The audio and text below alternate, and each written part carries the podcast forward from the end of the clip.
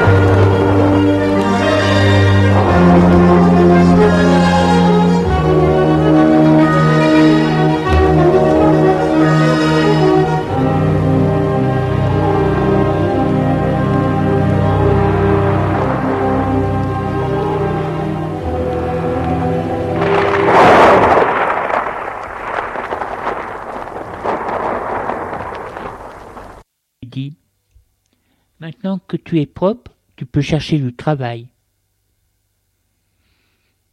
Mais le jeune apporte se présenter. Et où? Il est très timide. J'ai lui dit, il faut que tu apprennes à vivre d'une façon sociale. Qu'est-ce que ça veut dire? Mener une vie comme tout le monde. Le jeune lui dit, ça ne me dit rien. Mais tu ne peux pas rester comme ça à traîner toute ta vie dehors, à faire la manche. Rémi lui dit, il y a qui en font toute leur vie? J'ai lui dit, c'est pas bien. Et pourquoi? Puisqu'il travaille est si bien, pourquoi est-il si rare? Ce n'est pas la question.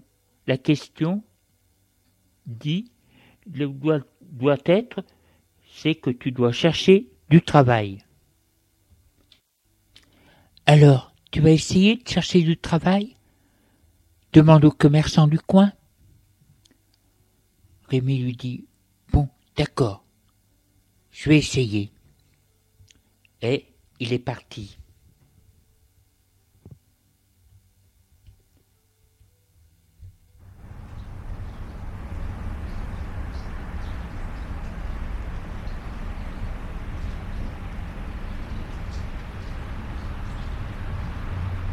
Il est trop intimidé pour demander et chercher du travail.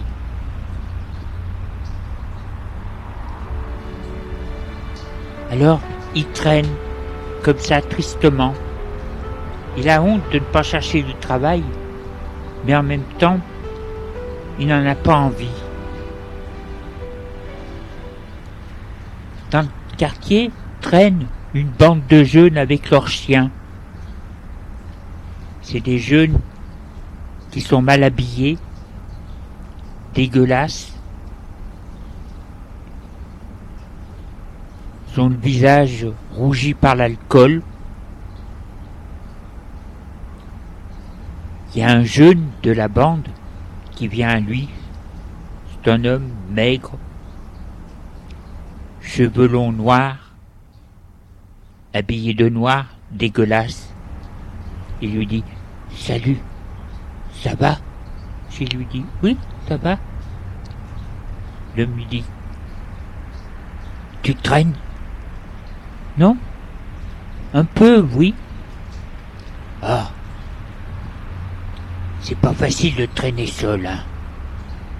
Oui, c'est pas facile. Tiens, tu veux boire de la bière? J'en ai là. Oui, je veux bien. Il lui tend une canette de bière. Rémi en boit une goutte. L'homme lui dit ah, Tu vois, nous, on, n'est pas seul. Moi, je ne suis pas seul. Je suis avec des amis. C'est bien, on forme une famille. C'est ce qui te manque à toi. Des potes. Rémi lui dit Oui, bien sûr, ce serait mieux d'être avec des gens. Non, des potes. Mais si tu veux, tu peux, venir avec nous.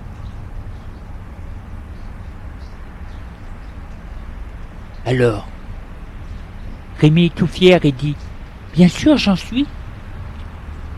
Comme Rémi habite chez le curé du quartier, pour qu'il ne soit pas repris, le chef et sa bande de merde décident c'est de quitter le quartier.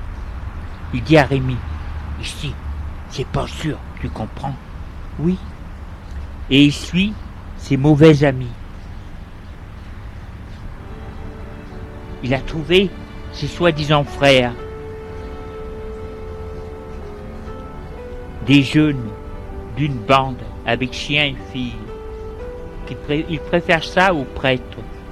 Se sent mieux avec des jeunes de son âge de son âge ou plus vieux que lui. Très vite, il va boire, se droguer, vivre, vivant dehors ou squattant, être comme eux, aussi dégueulasse. Il parlera bruyamment qu'il est contre la société. Très vite, il va vieillir, tomber malade. On va le retrouver mort de froid, d'overdose ou de mauvais traitements.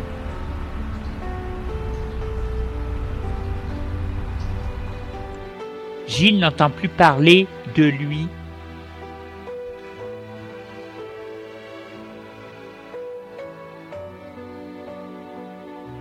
Il ne le reverra pas. Les jours passent. Il se dit qu'il a dû traîner dans un autre quartier. Gilles continue sa vie et sa paroisse reprend petit à petit vie. Il y a même de vieilles personnes qui l'invitent pour prendre le café. Il accepte. Il est reçu dans des appartements sombres avec de vieux meubles 1950 et même 30, des tas de bibelots, de plantes vertes. La dame qui le reçoit est petite, maigre, cheveux blancs, habillée d'une robe noire. Le café est déjà sur la table. Une fois que Gilles est à table, elle le sert.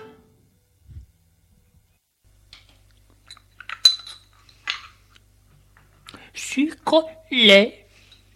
Un sucre, merci. Elle le sert.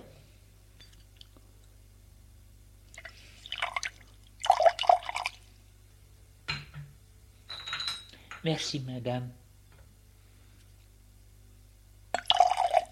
Et se sert.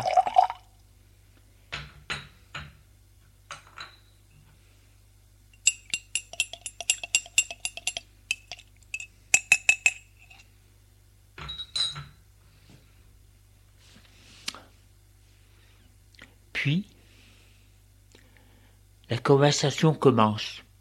On parle de Dieu, la pauvreté. Gilles sent que les pauvres, ce n'est pas,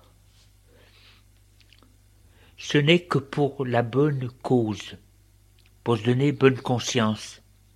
Elle ne les connaît pas et les aide juste ce qu'il faut. Gilles lui dit, c'est la société qui les a mis dans cet état de pauvreté. Le chômage, les dettes, vous savez, tout le monde peut être un jour, malheureusement. La femme lui dit Taratata Je ne crois pas tout ça. Pour moi, s'ils sont pauvres, c'est de leur faute. Ils sont feignants et ne savent pas se débrouiller. J'ai lui dit Vous êtes un peu dur. Elle lui dit Et vous? Pas assez réaliste. Il lui dit C'est bien la société qui a créé le pauvre. La place de ces gens était comme tout le monde. Métier, famille, et ils ont tout perdu en perdant leur emploi. Et puis Dieu aime les pauvres. Elle lui dit vexé il ne sait pas pourquoi. Les curés, vous, la religion catholique, vous êtes toujours du côté du pauvre. Nous ne comptons pas. Nous les gens. Bien.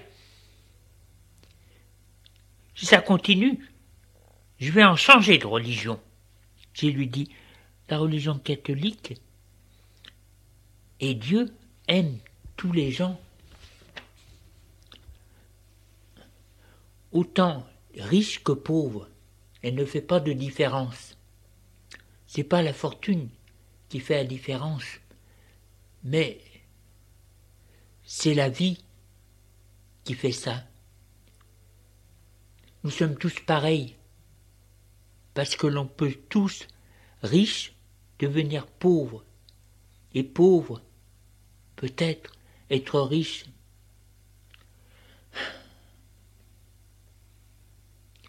Et puis, nous avons tous à choisir entre le bien et le mal, riche comme pauvre. Et il demande, je vais c'est chercher une autre religion. Où nous sommes, nous, égaux. Il répond,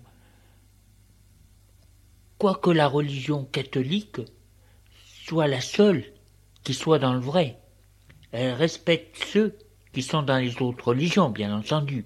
Elle est œcuménique. Elle est vexée, car elle se demande si ce gentil et beau prêtre n'est pas un peu gauchiste.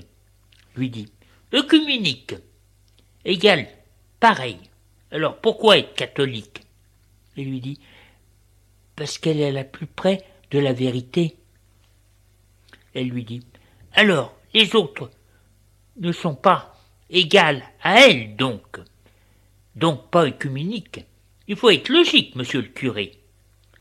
Gilles, gêné, lui dit Oui, ceux qui sont catholiques ont fait le bon choix, mais c'est pas la faute aux autres s'ils ne l'ont pas fait.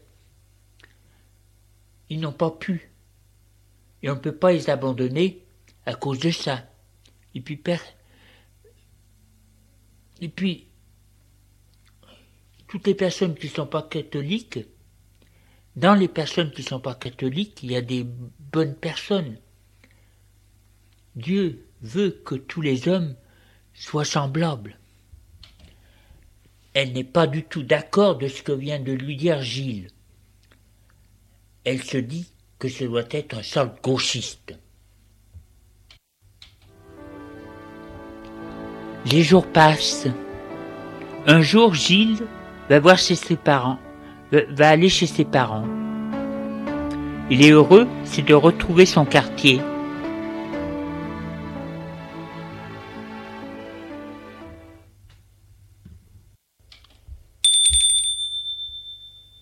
Il a sonné à la porte.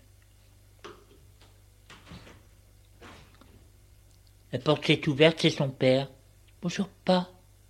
Bonjour, mon grand. Entre. Ils vont à la cuisine.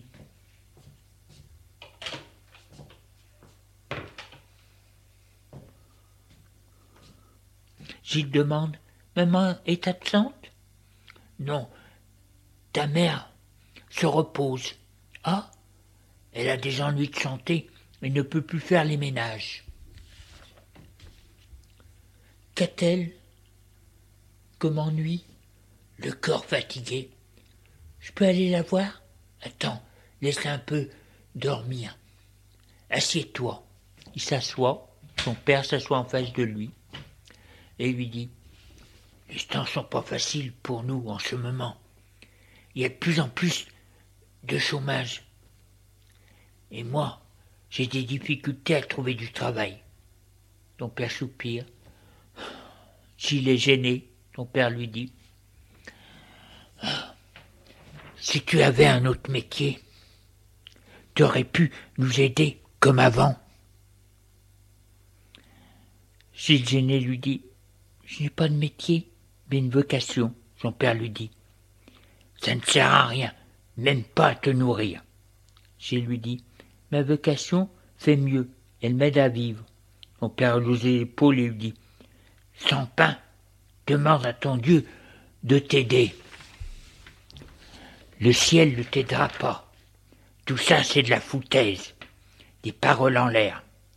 J'ai lui dit, pour toi, mais pas pour moi, ceux qui croient. Gilles, ça suffit. Moi, ça ne m'intéresse pas, ça. Gilles, tu es là? C'est sa mère qui vient de parler. Gilles lui dit Oui, maman, je peux venir te voir? Oui, bien sûr. Ils se lèvent tous deux et vont à la chambre.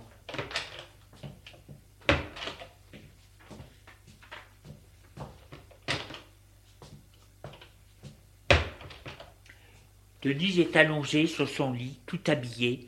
Les volets sont ouverts.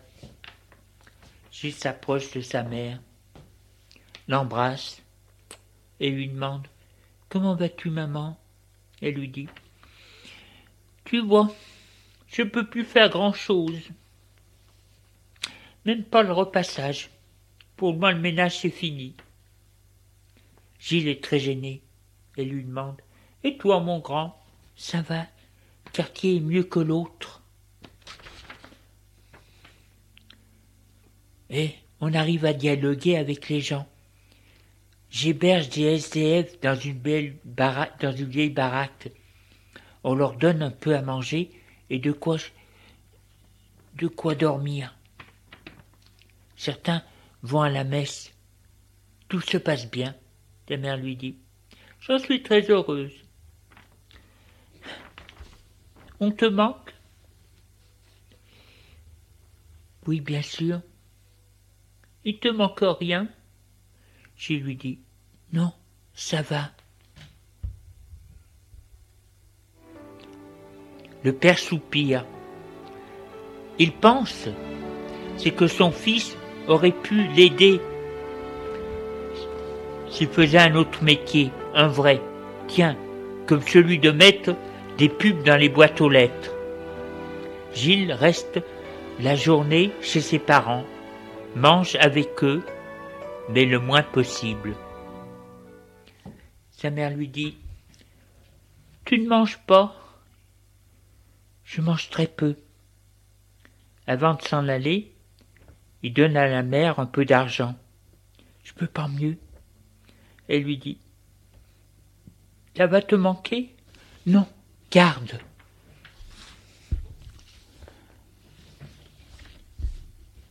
Allez, au revoir maman. Au revoir mon grand. Au revoir pas. Au revoir.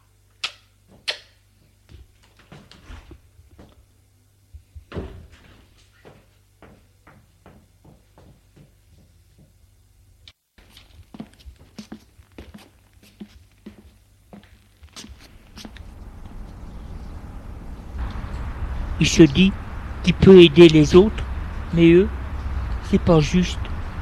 En quittant l'immeuble de ses parents, il tombe nez à nez avec la fille avec qui il a eu une relation sexuelle. Elle n'a pas changé. Il se sent gêné. Mais pour la respecter et lui démontrer qu'il n'a pas honte d'elle, et puis c'est la vie, il lui dit bonsoir. Elle lui dit bonsoir. Elle lui demande Tu es vraiment prêtre? Il lui dit Oui. Elle rit et dit J'ai fait ça avec un prêtre. Elle lui dit Je ne l'étais pas lorsque nous l'avions fait. Elle lui demande Est-ce que. Mais est-ce que tu avais déjà eu l'idée de l'être? Il lui répond Oui. Elle lui demande Alors, pourquoi? Il lui dit Pour voir ce que je perdais, elle lui dit Et alors Il lui dit Rien. Je sais que je perds, c'est beaucoup, mais c'est un vrai sacrifice. Elle lui dit Alors cela veut dire que tu aimerais bien le refaire? Il lui dit Non, parce que je suis prête et que j'ai donné en sacrifice ma sexualité. Elle lui dit Mais la vie, là, t'en as vraiment envie? Il lui dit Oui, parce que je suis un homme, comme les autres. Elle lui dit Si tu veux, l'on peut. Il lui dit Non, je ne veux pas. Elle lève les épaules et lui dit tu parles, personne ne le saura. Il dit, si moi et Dieu, et je ne veux pas faire un parjure. elle lui dit, tu parles. Si ça te fait plaisir, et à moi aussi, on ne fait de mal à personne, on est libre. Il lui dit, pas moi. Elle hausse ses épaules et lui dit, c'est con d'être prêtre. T'aurais pu être facteur. Il lui dit, non, parce que je crois à la religion catholique et puis même un, disons, un civil catholique doit être sage. Il doit se marier et rester fidèle à sa femme, même s'il en désire une autre. Et lui dit, j'aurais bien aimé une femme d'un prêtre. Ah, ça en jette. Et puis, pas de misère ni de chômage. Et lui dit, pas de misère C'est toi qui le dis. Parce que pour euh, les patrons, ils sont contre les prêtres. Je peux t'assurer que c'est la misère. Elle lui dit, impossible, avec toutes les richesses que vous avez, les églises, le Vatican, l'or, les tableaux et tout. Il lui dit, ce sont des choses qui ne peuvent se vendre. C'est comme si on disait que l'on est propriétaire de la mer.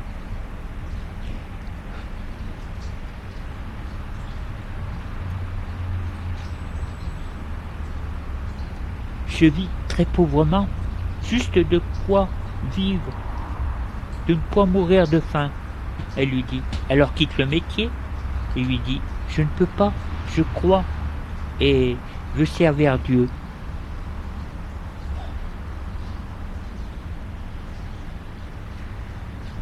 Je veux être l'ouvrier de Dieu. Elle voit qu'il n'y a rien à faire. Il a décidé comme ça. Elle lui dit, c'est dommage, t'es mignon. Il lui dit, tu aimes une image Mais une image, ça se détériore. Elle lui dit, tu vois les choses d'une drôle de façon, toi. Elle est triste. Il lui dit, bon, eh bien, je dois m'en aller. Elle se penche pour lui donner un baiser. Il se dégage. Il lui dit non. Ce ne serait pas bien. Mais même sans désir, elle s'en va dépitée.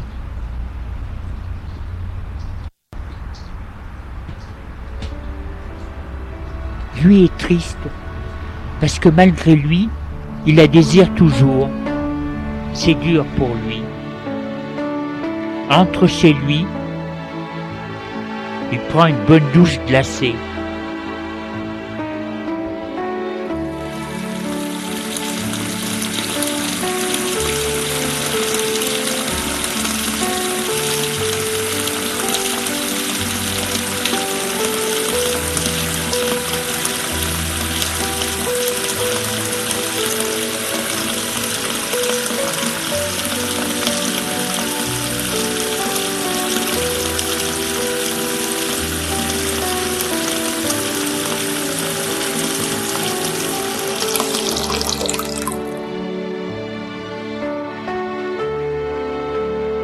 Et prie Dieu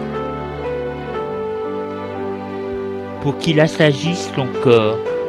Le temps passe. Il y a beaucoup de travail. Les pauvres, il y en a de plus en plus. Il ne peut pas tous les accepter. Leur donner un peu manger, mais ne peut pas les coucher. Il faudra un autre lieu. Oui, mais où?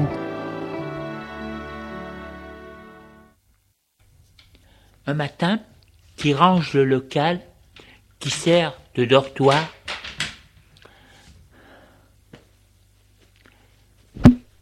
refait le lit, aère, enlève les saletés à terre,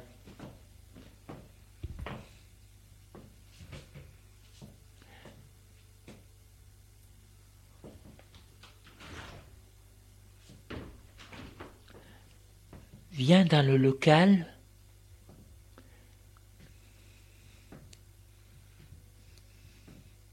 une jeune fille, grande, mince, cheveux châtains courts, visage doux, lumineux, yeux bleus, est habillée d'un manteau noir, un foulard blanc et de gros brodequins.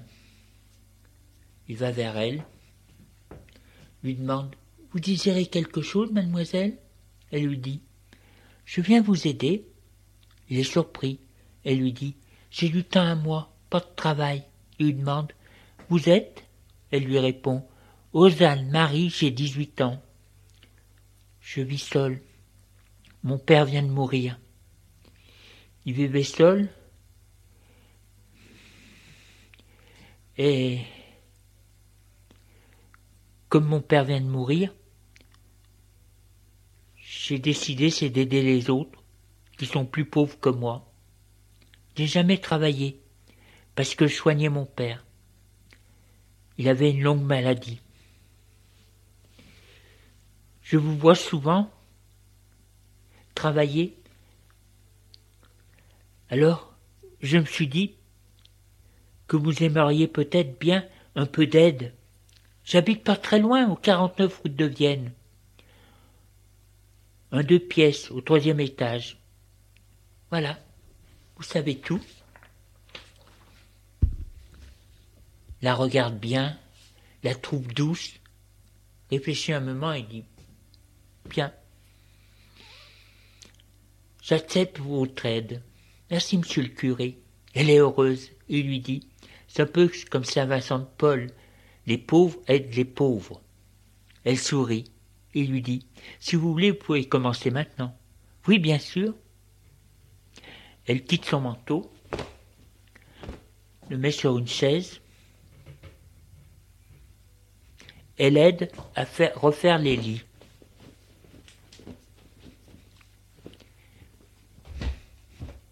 Puis, elle lave le sol. Il lui dit, je vais dire une messe. Vous voulez y aller? Elle lui dit, c'est que ce que je fais, c'est une façon de prier aussi. Chacun prie comme il peut. Il se dit que c'est vrai, que c'est plus utile de prier comme elle le fait.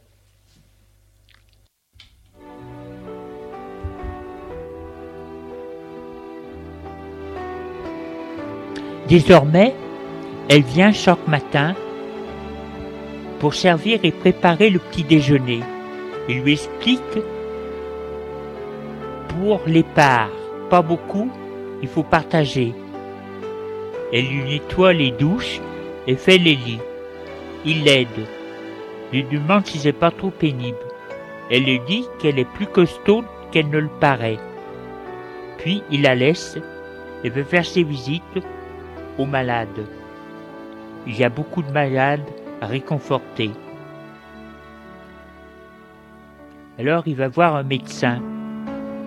Route de Vienne, qui a une petite maison sans style.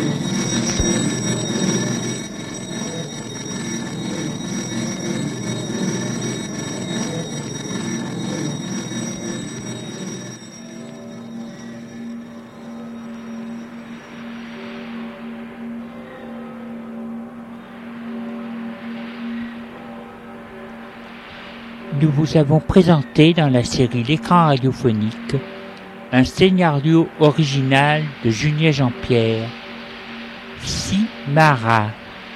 Production, mise en scène, Julien Jean-Pierre.